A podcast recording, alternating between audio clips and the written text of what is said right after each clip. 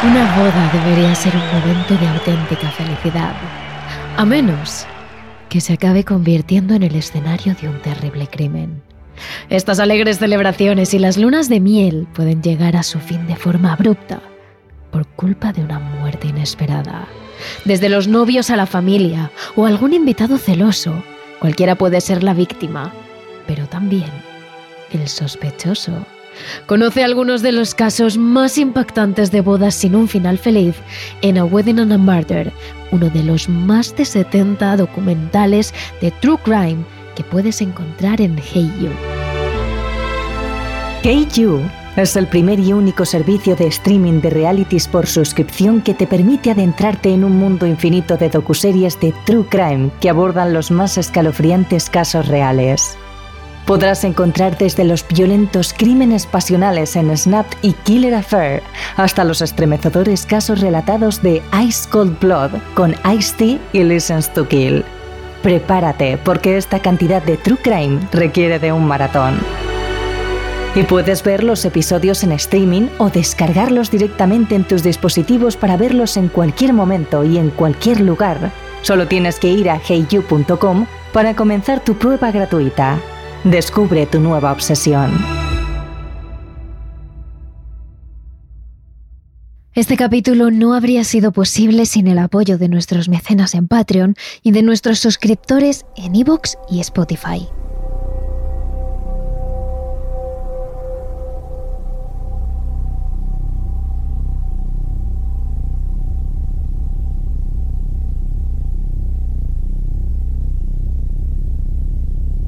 La historia que os contaremos a continuación es quizás una de las menos conocidas que el matrimonio de parapsicólogos más famosos del mundo tuvo que tratar. Ni los medios ni la mayor parte de la gente se hicieron eco de la historia. Es como si de algún modo hubiera quedado olvidada, escondida entre las otras muchas experiencias por las que la mayoría de nosotros conocemos al matrimonio Warren. Amityville, Enfield, quizás la muñeca Annabelle. Hoy dejamos todas esas historias tan conocidas de lado y nos centramos en una que gira en torno a un lugar sagrado. Un sitio donde la vida da paso a la muerte, que emerge desde debajo de la tierra, desde las tumbas, donde los cuerpos de las personas descansan. Efectivamente os hablamos de un cementerio, un lugar a priori tranquilo, pero que en ocasiones puede convertirse en el escenario principal de experiencias paranormales como la que hoy os vamos a contar. Y además, como celebración de ese día de Halloween que tan cerca está, al final de este capítulo os traemos una enorme sorpresa. Otra historia de fantasmas contada por una de las más carismáticas damas del podcast del terror. De momento, acomodaos relajaos, subid el volumen, porque empieza un capítulo más de Terrores Nocturnos sobre el matrimonio Warren. Terrores Nocturnos con Emma Entrena y Silvia Ortiz.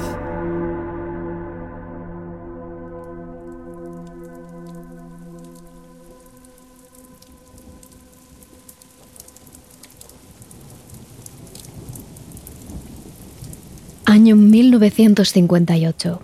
Dos chicas de pelo castaño y ojos claros esperan a un lado de la carretera. A simple vista se nota que son hermanas. Los mismos ojos almendrados, labios finos y amplios, casi siempre con una sonrisa, y esos pómulos tan marcados que las caracterizan. Esa noche es el baile de graduación, y aunque se llevan varios cursos de diferencia, su instituto es el mismo, y ambas se vistan de gala para la ocasión. Sus respectivas citas son la envidia de parte de muchas de sus compañeras, los capitanes del equipo de fútbol. Jill, la hermana pequeña, contempla en silencio los coches que circulan a un lado y a otro de la carretera. Está nerviosa, aunque no le ha dicho nada a su hermana. Tampoco le hace falta. Audrey sabe perfectamente que lo está. Mientras la una espera en silencio, inmóvil al lado de la carretera, Audrey Greenland da pequeños paseos de un lado a otro. La espera se le hace eterna y poco a poco se aleja cada vez más de su hermana. La tarde lluviosa de otoño no invita a salir de fiesta. Audrey camina sobre las hojas marrones, naranjas y amarillas que cubren el bosque de una de las carreteras de las afueras de la ciudad de Rhode Island. Esa noche su maquillaje cubre una cara algo desmejorada. Lleva noches durmiendo poco, días en los que no come nada y muchas horas dándole vueltas al mismo problema. Ode ha vuelto a soñar con Laura, su mejor amiga de la infancia que murió delante de sus ojos.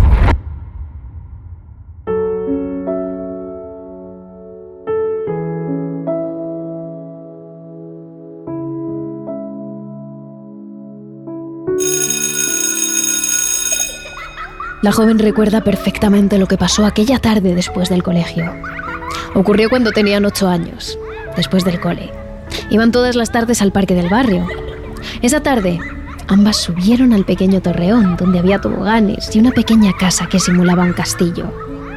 Las niñas reían sin parar, imaginando que era su hogar, su guarida, su refugio. En un momento de euforia, Odi dio un pequeño empujón a su amiga que en ese instante estaba desprevenida. Laura cayó al suelo y soltó un grito ahogado que se apagó en cuanto su pequeño cuerpo aterrizó en la tierra. Por aquel entonces Audrey era muy pequeña, pero en cuanto escuchó los gritos de sus amigos y de los padres que les acompañaban, supo que su mejor amiga estaba muerta. Más de diez años después, todavía recuerda el funeral donde los padres de Laura ni siquiera miraron a la familia de Audrey. Es imposible olvidar el sentimiento de culpa que tuvo durante todo el entierro, porque realmente ese sentimiento nunca le ha abandonado. Tal fue así que desde muy pequeña, Audrey tuvo que ir al psicólogo, un profesional que muchos años después sigue visitando de manera recurrente para intentar afrontar algo que todavía se ve incapaz. Y más durante estos últimos días, donde las pesadillas del accidente de Laura han vuelto a su cabeza. Además del psicólogo, algo que siempre había ayudado a la joven a despejar su cabeza eran los paseos.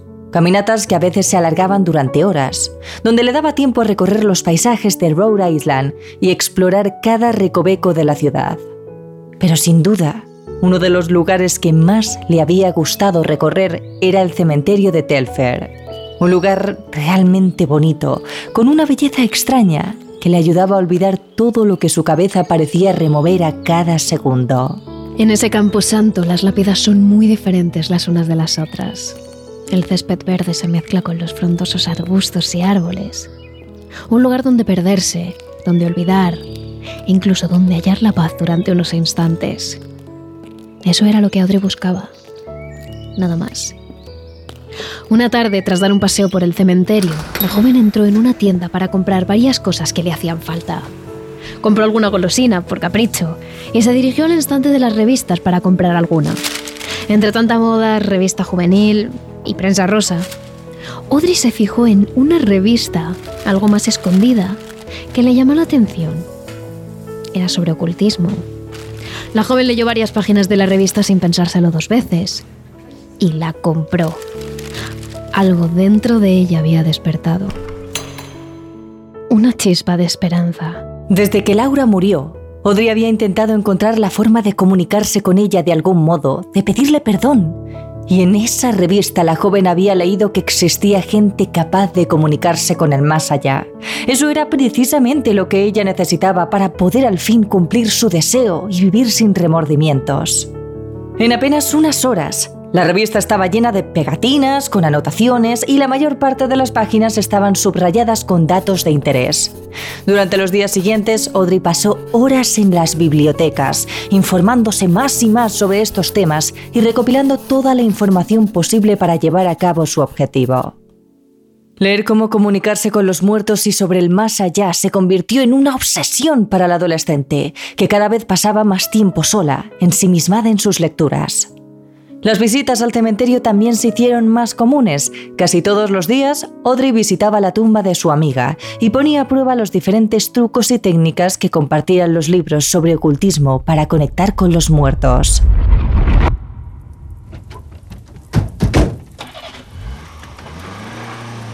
No mucho tiempo después ahí estaba ella, esperando junto a su hermana a sus citas para ir al baile de graduación. Lo pasaron increíblemente bien y disfrutaron como nunca. Además, luego tanto las hermanas como las respectivas parejas de baile se fueron a cenar juntas, culminando la noche por todo lo alto.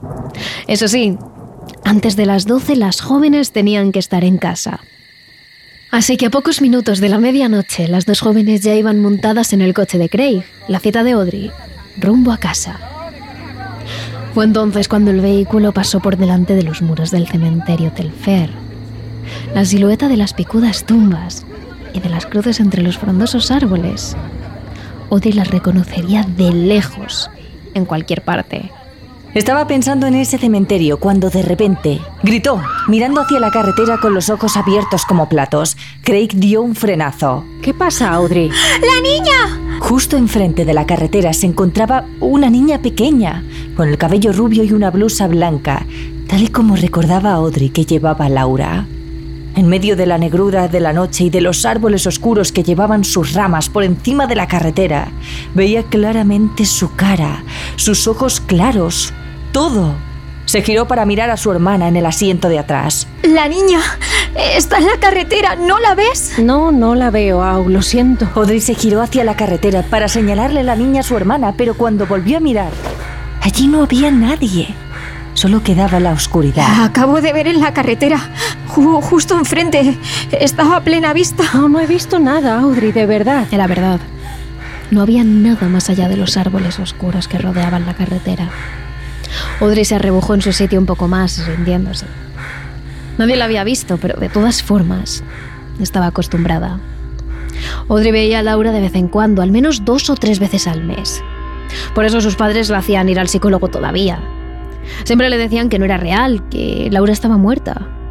Pero ella sabía que el espíritu de Laura no descansaba en paz, porque ella la había matado. Por eso la invocaba, para pedirle perdón y que descansara en paz.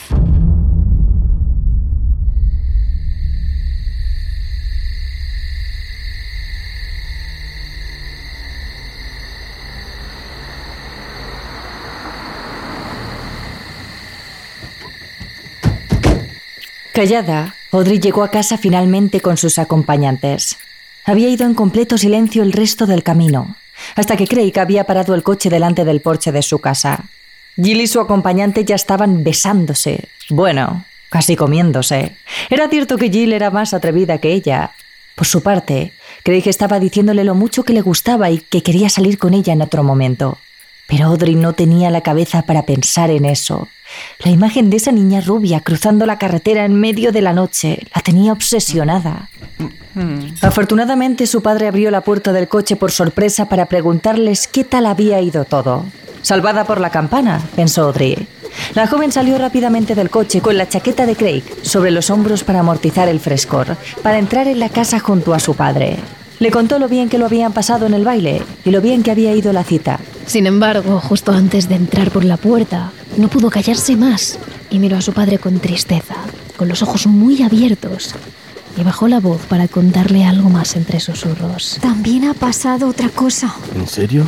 Cuando pasábamos por delante del cementerio,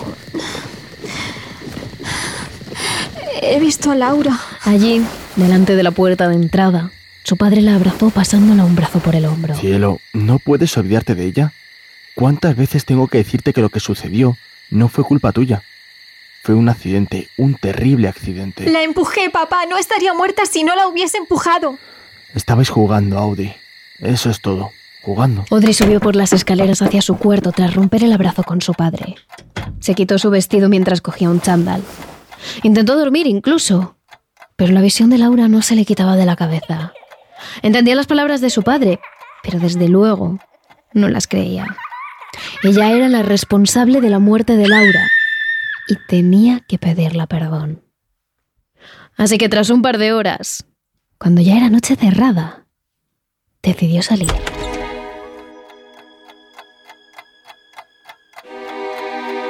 La casa estaba oscura y silenciosa cuando salió de ella. Todos estaban dormidos. Se escapó de forma rápida, se ciñó su abrigo de invierno y avanzó. La carretera que llevaba al cementerio estaba vacía, así que no le costó llegar hasta los conocidos muros. Esa noche sabía que conseguiría ver a Laura. La joven se colocó en el camposanto y comenzó a recorrer las tumbas. El lugar estaba solo iluminado por la luz de la luna. Audrey tenía que esquivar las hermosas cruces y las tétricas lápidas a medida que avanzaba por el cementerio. Debía mirar al suelo, pues las hojas y las ramas se le enredaban entre los zapatos. De día, el cementerio de Telfer podría parecer bonito, pero en ese momento era aterrador. Audrey llegó más o menos al centro del cementerio, a una de las lápidas más grandes que había en todo el camposanto, y comenzó a llamar a su amiga. Saludó a Laura y la pidió que se mostrara, que se dejara ver. Laura, Nada. Su voz se hizo algo más fuerte, casi entre gritos, mientras decía el nombre de su amiga y le pedía que por favor se mostrase. Laura, Pero nada. Laura. Probó finalmente a rogar, a pedir a su amiga que por favor apareciese, que la había visto en la carretera, que sabía que era ella. Muéstrate. Y de nuevo, nada. Muéstrate. Audrey cerró los ojos y recitó en su cabeza todos los conjuros que había creído aprender de las revistas ocultistas que había comprado. Todas las palabras que había aprendido en los programas de misterio que había visto. Llevaba meses aprendiendo formas de conjurar a los muertos, a Laura. Y era hora de ponerlo en práctica. En ello estaba, recitando en voz baja una y otra vez, concentrada, cuando una voz, una dulce voz aniñada, la sacó de su ensimismamiento. La amiga a la que mataste. Cuando la joven abrió los ojos, casi se le llenaron de lágrimas al instante. Se llevó las manos a la boca. Delante de ella estaba la figura casi palpable de una niña, una niña de tez blanca, con la cara enmarcada en dos largas trenzas, las que siempre llevaba Laura. Llevaba unos vaqueros y una blusa suelta y en torno a su pequeño cuerpecito había una luz amarilla que la rodeaba, como si saliera de la propia figura y la consiguiera iluminar por completo. Todas las lápidas que quedaban a su alrededor también se iluminaron con esa agradable luz, creando como una burbuja que envolvía a las dos jóvenes. Sin embargo, en esa luz, Audrey secó las lágrimas de sus ojos y miró más detenidamente a la niña. Lo que salió de su garganta en ese momento fue un grito. Reparó en el rostro de la joven. Tenía la piel desfigurada, como si le faltaran diferentes trozos, algo así como si una enfermedad la hubiera afectado. En algunas partes de la cara ni siquiera tenía carne. Lepra. Esa fue la primera palabra que pasó por la mente de Audrey al ver el rostro de la niña.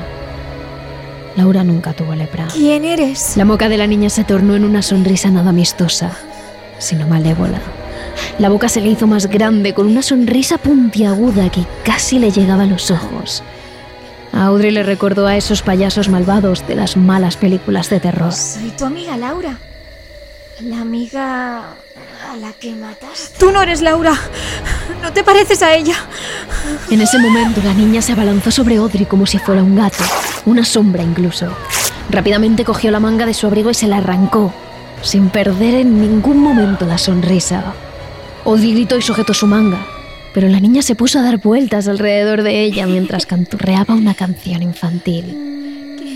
Audrey intentó correr, pero la niña comenzó a dar círculos cada vez más rápido, canturreando cada vez más alto.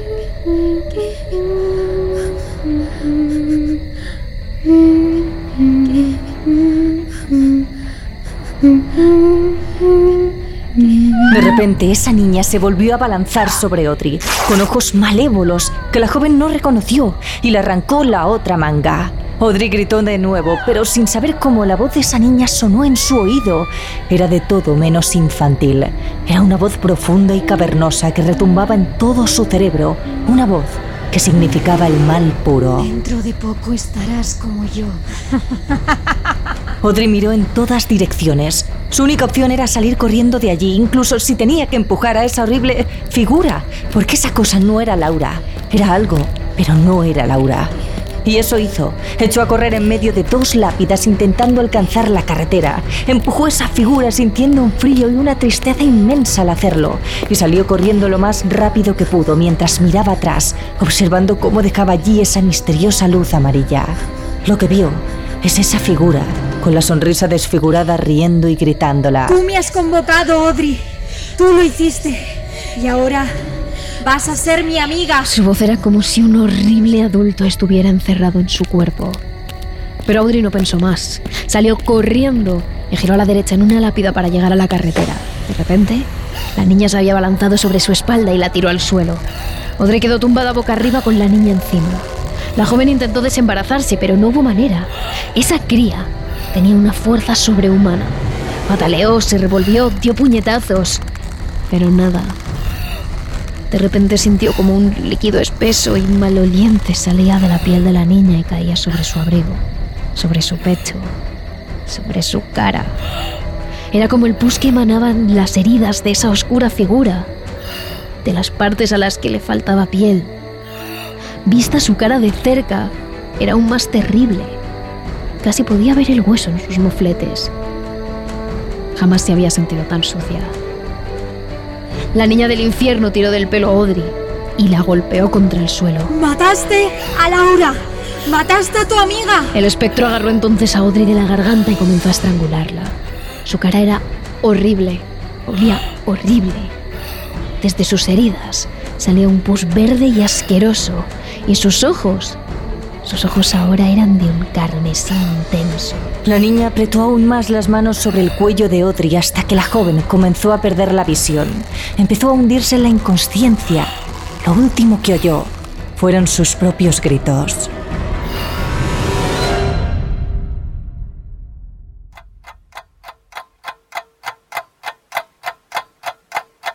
Seis horas después, Audrey despertó en su casa ante las miradas preocupadas de sus padres y de su hermana. Sus padres la tranquilizaron y la sonrieron, pero Audrey estaba confundida. Lo último que recordaba eran las horrendas manos de esa criatura alrededor de su cuello y ese olor del pus. A Audrey le dio un escalofrío. Su hermana le explicó que la oyó salir por la noche y que conociéndola ya sabía dónde iba, al cementerio, así que salió tras ella. Sin dejarla terminar, Audrey preguntó. ¿La viste? ¿Si vi a quién? A la niña pequeña. ¿A Laura? No, no era Laura, e- era otra niña. Otra cosa. Solo te vi a ti, eres la única persona a la que vi. Pero había una niña pequeña, envuelta en un resplandor, me estaba estrangulando y... Audrey se cayó sin más, pensando en lo absurdo que debía sonar todo para sus padres. Simplemente cerró la boca y se rascó el brazo. Le picaba desde que se había despertado. Audrey cerró los ojos un poco.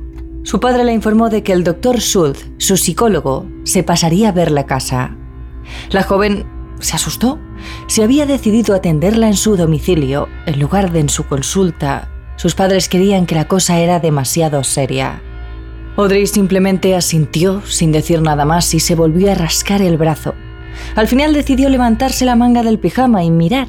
Tenía una pequeña marca, ovalada, descamada, como la piel de un lagarto, pero muy, muy caliente y de un color verdoso.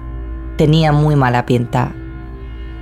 Sus padres la vieron y estuvieron unos 20 minutos examinándola. A Audrey no le dolía, no le escocía, solo le picaba y tenía mala pinta. Sus padres le preguntaron cómo se la había hecho.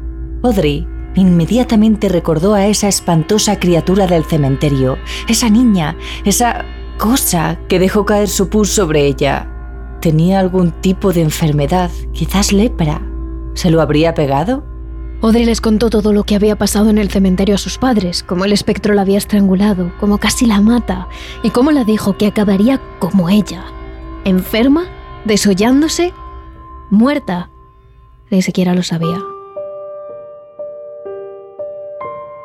Poco después llegó el doctor Scholz, un tranquilo señor de unos 50 años, con gafitas redondas y un pequeño cuaderno en la mano. El psicólogo se sentó con ella en su habitación y le pidió que volviera a contar lo que le había contado a sus padres. Audrey repitió la historia una vez más, exhausta. Mirándola por encima de sus gafitas, el doctor intentó explicar a la joven que lo que vio no era real, que Jill, su hermana, no había visto ninguna figura en el cementerio y que Craig, su cita, tampoco la había visto en la carretera. Esa niña no existía, solo era el reflejo de su anhelo y su culpa. Audrey intentó explicarle que esa niña no era Laura, que era otra cosa, otro ser, uno que había intentado acabar con su vida, estrangularla, pero por más que lo hizo una y otra vez, el psicólogo no lo creía. Así que finalmente, Audrey decidió enseñarle la marca leprosa que le había salido en el brazo. La joven se remangó de forma decidida y cuando miró la zona, allí no había nada. La marca había desaparecido y todo era completamente normal. Audrey golpeó la cama en la que estaba sentada y se enfadó. ¿Cómo había podido desaparecer? Sus padres también lo habían visto. Un momento. Sus padres también la habían visto. Audrey enseguida gritó a sus padres para que entraran en la habitación y le explicaran al doctor que ellos habían visto la marca. Y así lo hicieron. Los tres adultos se reunieron en la habitación, de pie, mientras Audrey estaba sentada en la cama. Sus padres le contaron al doctor cómo era la herida en la piel, como una mancha verdosa, escamosa y bastante maloliente. Y entonces sí, el psicólogo quedó completamente sorprendido. ¿Cómo había podido desaparecer? Audrey tenía la respuesta. Esa figura en el cementerio que casi la mata se lo había hecho. En cuanto el doctor salió de la casa, otras dos manchas verdosas aparecieron en la piel de Audrey.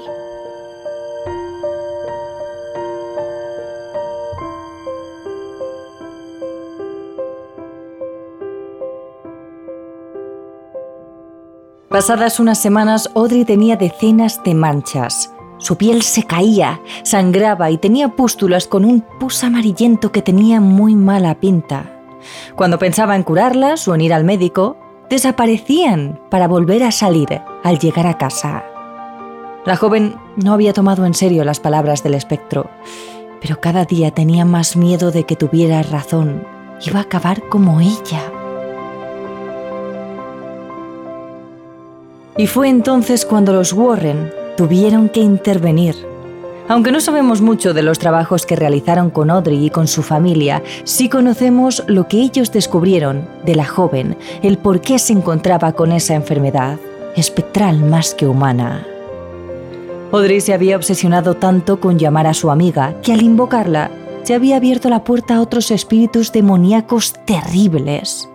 Uno, en concreto, que había adoptado el aspecto de su querida amiga Laura, quería hacer el mal. Y es algo que pasa más comúnmente de lo que se cree.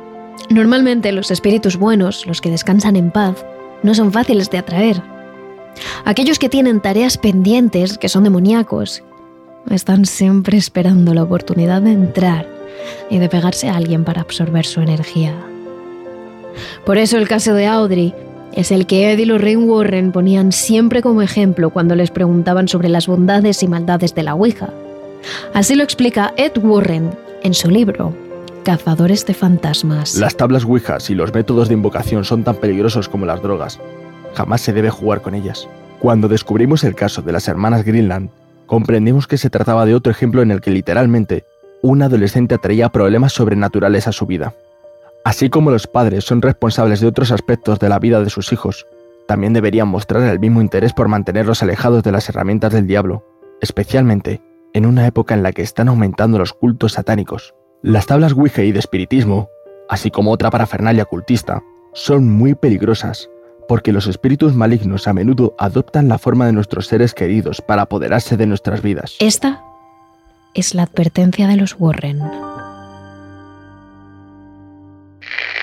Recordamos que este episodio de Terrores Nocturnos está patrocinado por Heiyu, el primer y único servicio de streaming de realities por suscripción en el que encontrarás las mejores series y documentales de crímenes reales. En Heiyu tienes el kit de supervivencia definitivo para los fríos días de invierno. 70 docuseries de True Crime que exploran los casos y crímenes reales más escalofriantes.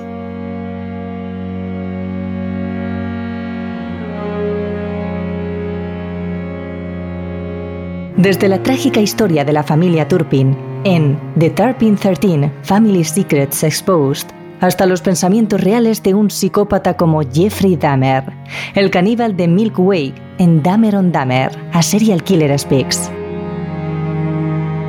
Hey You es tu plataforma, 100% True Crime y Reality Shows y 0% anuncios. Para descubrir este mundo de crímenes reales, entra en la página web de heyu.com y empieza tu prueba gratuita. Sin contrato, sin complicaciones. Cancela cuando quieras. Allí te esperan todos los episodios y las temporadas de las mejores series de True Crime, con el estreno de los capítulos el mismo día que en Estados Unidos, para que no te pierdas nada. Únete a Hey You y satisface tu obsesión. Pero como os comentábamos al principio del capítulo, este programa no termina aquí. Como sorpresa de Halloween os traemos una aterradora historia que el podcast Crónicas de la calle Morgue ha preparado especialmente para los oyentes de terrores nocturnos. Es también un regalo para nosotros tenerlo aquí, ya que es uno de los podcasts más importantes de True Crime y Misterio del panorama español. Un espectáculo narrativo al que esperamos que deis mucho amor, tanto en iVoox como en sus redes sociales. Ahora os dejamos con la aterradora voz de una de las mujeres más relevantes del mundo del misterio, la creadora de Crónicas de la calle Morgue, Ana Mendoza.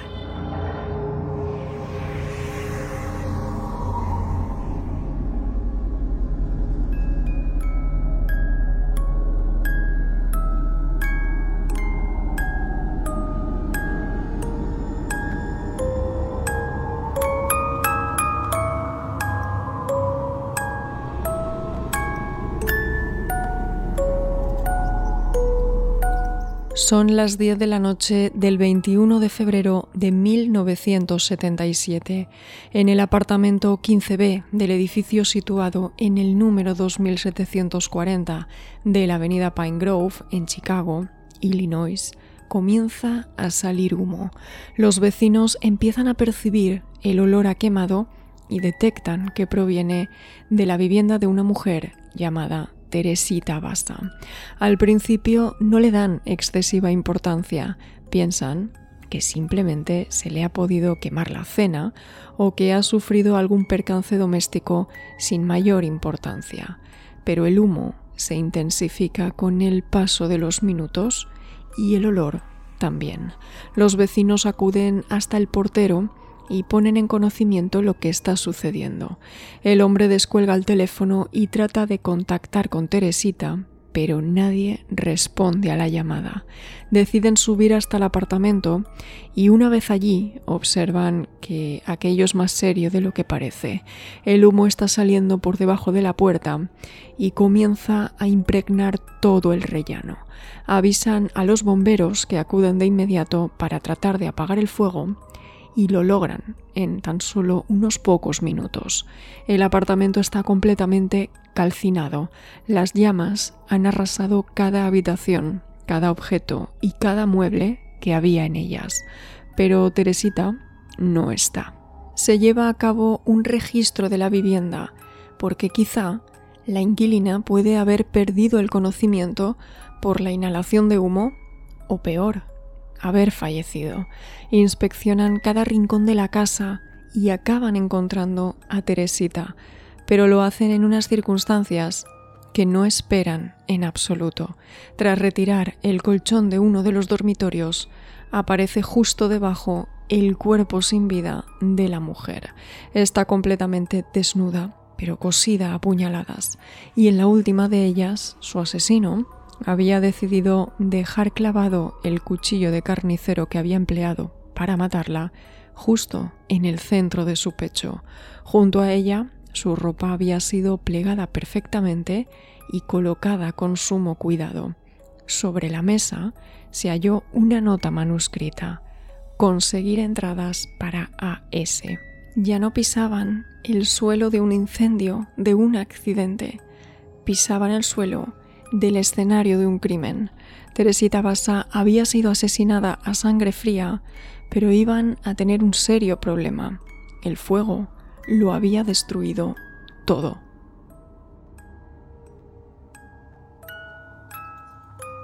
Y antes de seguir con este interesante caso, espero que os haya abierto ya el apetito para conocer todos los detalles que entraman este crimen Quiero saludaros a todos vosotros, a los oyentes de Terrores Nocturnos y también presentarme.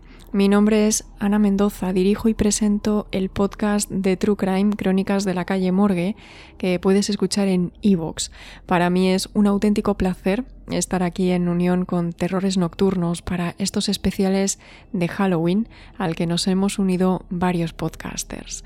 También agradecer que hayan querido contar con una de mis narraciones y que mi voz le dé vida a la historia de un asesinato que he preparado especialmente para todos vosotros, donde investigación policial y misterio paranormal se unen.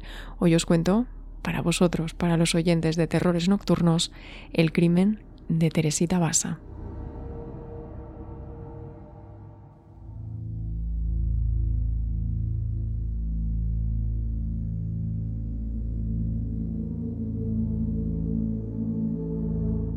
En Filipinas, en el año 1929, nació Teresita Basa. Se desconoce prácticamente todo de sus primeros años de vida. La única información disponible es que su padre era un reputado abogado y su condición social era de clase media alta. Sin embargo, en la década de los 60, Teresita decidió dejar atrás su país natal en busca de nuevas experiencias y de un futuro todavía mejor. Su destino Estados Unidos. Su primera intención era estudiar música, pero luego inició otros estudios en medicina y se acabó convirtiendo en especialista del aparato respiratorio. Esto le valió para conseguir un trabajo como terapeuta respiratoria en el hospital Edgewater, ubicado en Chicago, Illinois, el mismo lugar por cierto, donde nació el famoso asesino en serie John Wayne Gacy, también conocido como Pogo, el payaso asesino. Teresita llevaba una vida tranquila y sin demasiadas pretensiones. Acudía a su puesto de trabajo, cumplía con sus funciones en el hospital y seguía con sus estudios de música paralelamente. También ofrecía clases gratuitas de piano a los niños del barrio donde ella residía. Su vida social, en cambio, era más bien escasa. Su atención se enfocaba íntegramente en su trabajo, en su formación y en ella misma, por lo que su círculo de amistades era bastante reducido. Hasta la fecha, sus años en Estados Unidos habían transcurrido de forma normal y no se le conocía ni enemistades ni conflictos entre la gente de su alrededor, por lo que el día en que se cometió su asesinato fue bastante sorprendente. ¿Quién podría querer acabar con la vida de aquella pacífica mujer de 48 años? tan solo una hora antes de que se diera el aviso por el incendio que se produjo en el apartamento de Teresita la noche del 21 de febrero de 1977, ella se encuentra en su casa y recibe una llamada de teléfono. Son aproximadamente las nueve. Cuando responde al otro lado de la línea, se oye la voz de una mujer. Se trata de Ruth Loeb, una amiga de Teresita. Durante unos minutos conversaron entre ellas con total normalidad y la conversación fluyó durante alrededor de media hora. En un momento dado, Teresita le revela algo que será un quebradero de cabeza durante algún tiempo para esta investigación, y es que le comenta que está esperando la visita de un amigo, pero no especifica ni quién es ni para qué va a acudir hasta su casa. Poco después la conversación finaliza y no transcurre mucho tiempo hasta que los bomberos se encuentran allí apagando el incendio. El hallazgo del cuerpo sin vida de Teresita hace saltar todas las alarmas. Es evidente que no ha muerto a causa de la inhalación de humo o quemada por las llamas, porque su cuerpo se encuentra bajo un colchón que la ha protegido del fuego y porque tiene un cuchillo todavía clavado en el pecho.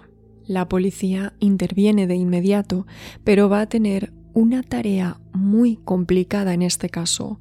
El fuego, con toda seguridad, ha destruido cualquier evidencia que pudiera haber dejado el asesino, restos de ADN o huellas dactilares. Todo consiguen comprobar con la inspección ocular que ha quedado reducido a la nada.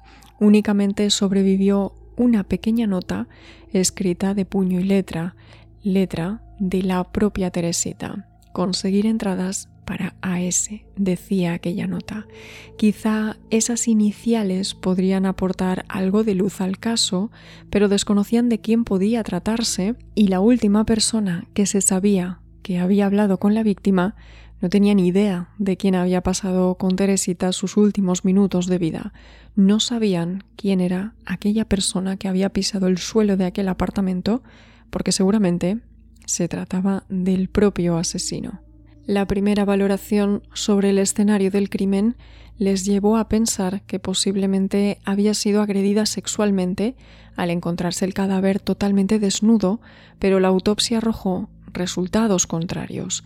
El asesino se había molestado en retirar su ropa, en plegarla con cuidado y depositarla junto al cadáver antes de rociarlo todo con líquido inflamable y huir sin dejar rastro, un modo de actuar un tanto extraño. En cualquier caso, nada tenían al respecto, no podían poner sobre la mesa hipótesis ni seguir vías de investigación porque no habían logrado obtener ninguna prueba más allá de aquellas iniciales que tampoco podían confirmar si realmente se trataba de alguna pista fiable. El único sospechoso fue la pareja sentimental que tenía Teresita en ese momento, pero no pudieron establecer vínculo alguno con el asesinato. Lo único que deducían a grandes rasgos era la posible motivación, que fuera un crimen pasional, pero poco había para poder hacer que aquella hipótesis cobrara su fuerza. El caso se fue enfriando y la gente olvidándose progresivamente de Teresita. Los pocos papeles que completaban el expediente del caso quedaron archivados por falta de pruebas y así quedaron durante varios meses. Remedios Chua, más conocida en su entorno como Remy, dormía plácidamente en su cama una noche.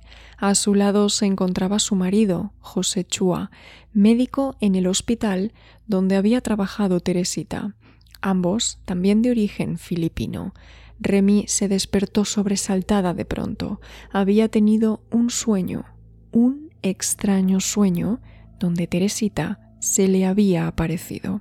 A partir de ese momento comenzaron las visiones. Veía a Teresita, veía pistas, datos, información sobre lo que había ocurrido aquella noche en el apartamento, momentos antes del crimen. Venían de repente, sin previo aviso. En una ocasión, estando en el baño, comenzó a experimentar nuevamente esas sensaciones y entró en una especie de trance. Su marido comenzó a formularle una serie de preguntas. Yo no soy tu mujer, soy Teresita Basa y he sido víctima de un asesinato. José Chua, después de ser testigo de aquello, lo tuvo muy claro y cogió su grabadora para inmortalizar cada trance que experimentaba su mujer. Pero aquello no podía contarse tan a la ligera como iban a creerles en la policía si acudían diciendo que Remy estaba siendo poseída por la propia víctima, les iban a tachar de locos. Pero ¿y si ofrecían información que solo la víctima y su verdugo pudieran conocer?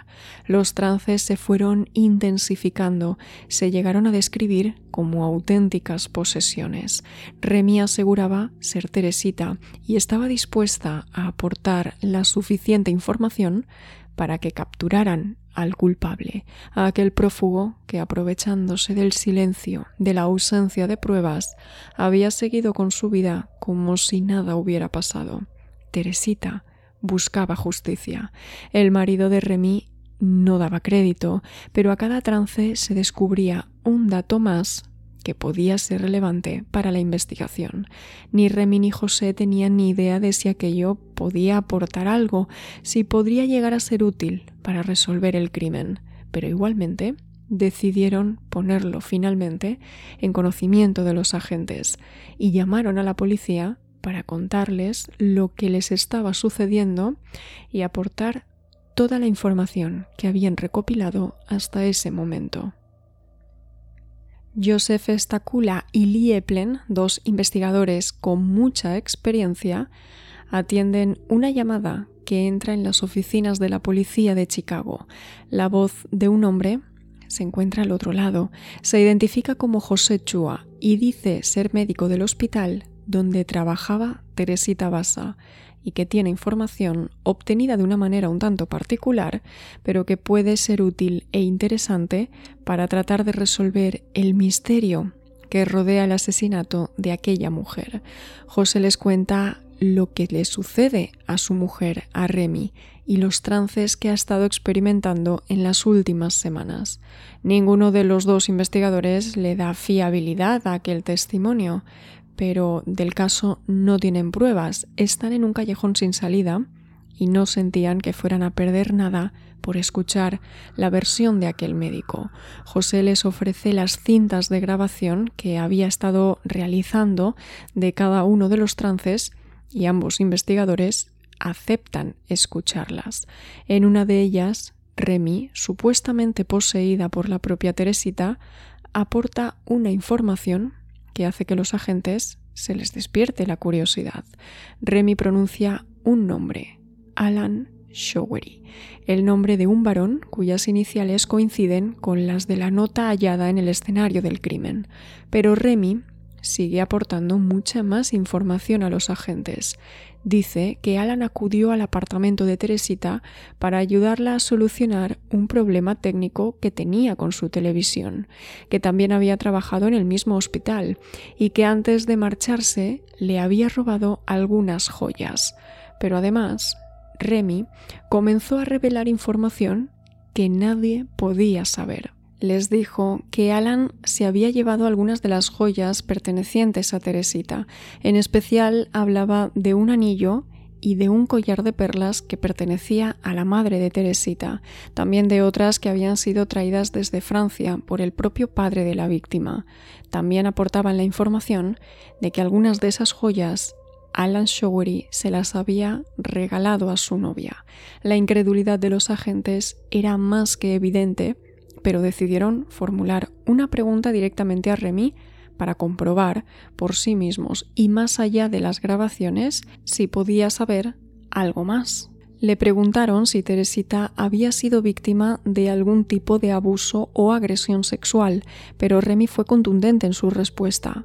No, es cierto que esta contestación coincidía con los resultados que arrojaba la autopsia, pero seguían sin poder creer que aquello pudiera ser cierto. Sin muchas pretensiones, los agentes abrieron una línea de investigación para comprobar todos estos datos que habían obtenido gracias al matrimonio Chua. El primer paso fue registrar el apartamento donde residía Alan Showery, en el 630 del West Schubert, y el registro dio sus frutos. Durante la inspección encontraron las joyas que Remy había descrito en uno de sus trances.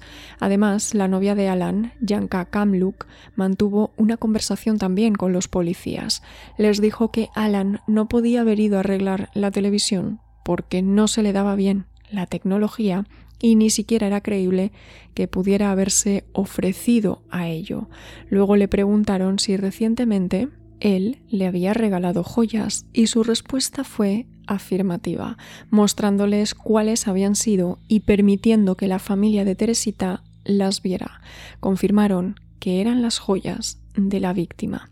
Ante todas aquellas evidencias, Alan Showery no soportó la presión y decidió confesar el crimen. Se declaró culpable del asesinato de Teresita. Les contó a los agentes que había ideado un plan de acudir hasta casa de la víctima para arreglarle la televisión, pero en realidad pretendía cometer un robo. Cuando llegó, estuvo un rato con ella y luego fingió haber olvidado las herramientas necesarias para arreglarle la televisión. Alan salió del apartamento y al regresar Teresita le dejó entrar nuevamente. Cuando ella se dio la vuelta y le dio la espalda a su verdugo, él inició el apuñalamiento. Una vez muerta, le quitó la ropa para simular un crimen sexual, colocó el colchón sobre su cuerpo, derramó el líquido inflamable y se marchó tras prenderle fuego. La misteriosa nota donde aparecían las iniciales AS dijo que fue porque él le pidió unas entradas y ella lo anotó para no olvidarlo. Pero toda aquella confesión iba a ser puesta en tela de juicio por su propio abogado, por el abogado de Alan. Trazó una estrategia que iba a suponer la apertura de un debate de hasta qué punto las presuntas posesiones de Remy podían ser consideradas como pruebas válidas en un juicio. Este planteamiento benefició notoriamente a Alan, que únicamente acabó cumpliendo cinco años de prisión por el asesinato de Teresita, quedando en total libertad en el año 1983. Hasta el día de hoy, cómo se resolvió este caso es un auténtico misterio. Siguieron aquellas pistas y pudieron comprobar efectivamente la información que les llegó de manera totalmente inesperada. Pero como suele suceder en estos casos en los que se dan situaciones inexplicables, acaba por aparecer el punto de vista escéptico. En este caso se pone el foco en el hecho de que la pareja hubiera sido compañera de trabajo de la víctima. Él lo seguía siendo. Remy había sido despedida del hospital tiempo atrás, pero igualmente podían dar detalles de las joyas porque podían habérselas visto puestas a Teresita. Además, Alan Showery también había desempeñado un trabajo en el hospital, por lo que su rostro, su cara, podrían habérselo cruzado por los pasillos y serles familiar. Todo apuntaría a que la pareja planeó toda esta performance de posesiones porque ellos sabían que el culpable era Alan por alguna extraña razón, pero no tenían nada con lo que acusar deliberadamente a aquel hombre del crimen de Teresita. La única fuga en esta hipótesis escéptica sería cómo pudo entonces Remy saber que Alan le regaló las joyas a su novia y detalles muy específicos de ellas. ¿Vosotros qué pensáis? ¿Creéis que Teresita resolvió su propio asesinato desde el más allá? Esto ha sido todo por este capítulo de pre-Halloween de Terrores Nocturnos y con la inestimable colaboración de Ana Mendoza, de Crónicas de la calle Morgue.